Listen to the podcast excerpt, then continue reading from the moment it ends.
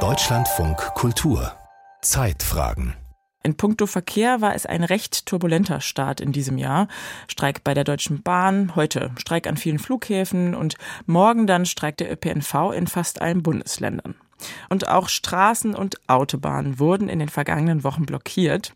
Also auch hier ging es nicht so schnell wie sonst.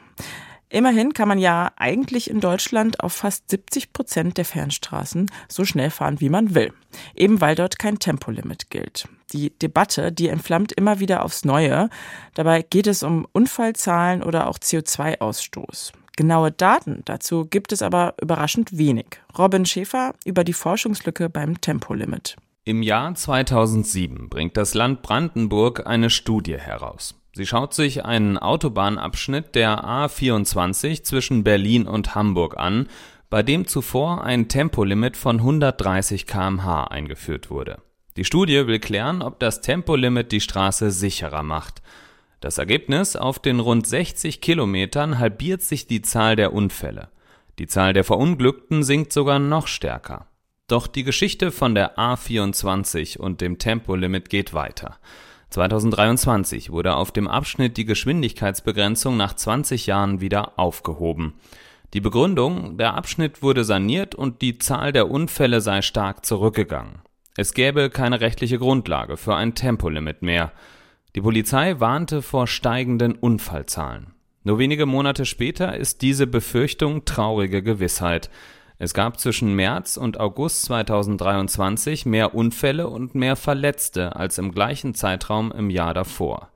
Zur Frage, ob ein Tempolimit Autobahnen sicherer macht, gilt die Brandenburger Studie als eine der wichtigsten in Deutschland. Aus meiner Sichtung der wissenschaftlichen Studien besteht tatsächlich noch Forschungsbedarf. Professor Martin Kesternich von der Uni Paderborn fordert eine neue umfassende Studie, die zufällig ausgewählte Autobahnabschnitte in einem längeren Feldversuch miteinander vergleicht.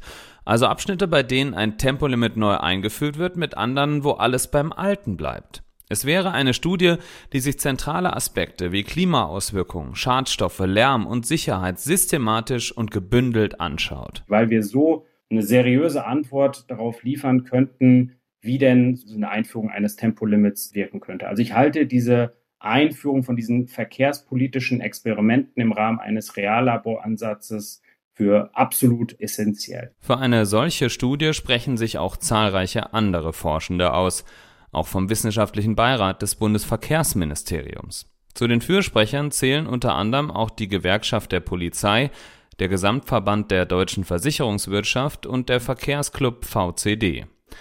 Doch die Bundesanstalt für Straßenwesen, kurz BAST, plant zurzeit nichts dergleichen. Die Bundesanstalt ist die Forschungsstelle des Bundesverkehrsministeriums. Die BAST war es auch, die in den 1970er Jahren die letzte Studie durchgeführt hat die ähnlich aufgebaut war wie jetzt von Kesternich und anderen Forschenden gefordert.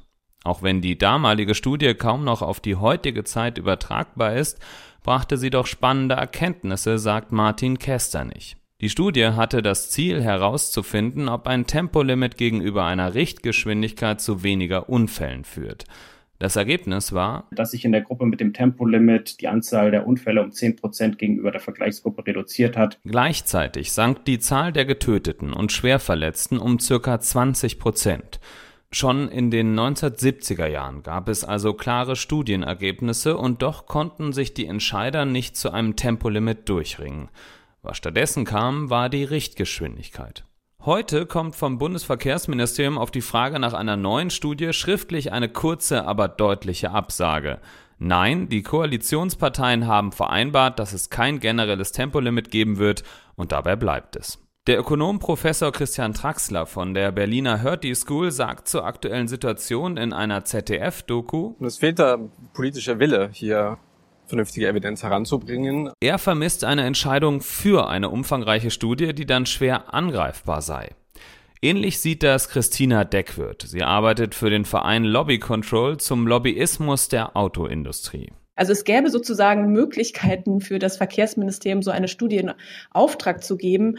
Aber da gibt es offenbar kein Interesse daran. Sonst gäbe es diese Studie zu einem so einem politisch äh, relevanten Thema ja schon längst. Sie kritisiert die engen Verknüpfungen zwischen Bundesverkehrsministerium und der Autoindustrie. Es gebe zahlreiche Politikerinnen und Politiker, die in die Autoindustrie oder in deren Lobbyverbände wechselten. Gleichzeitig gäbe es zahlreiche Parteispenden der Autoindustrie.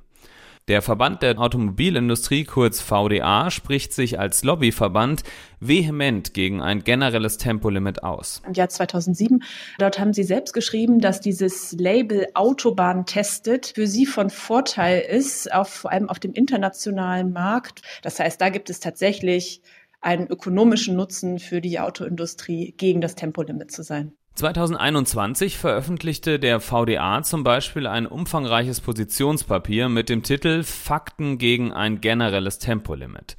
Das Tempolimit ist heute ein Spielball von Partei- und Lobbyinteressen.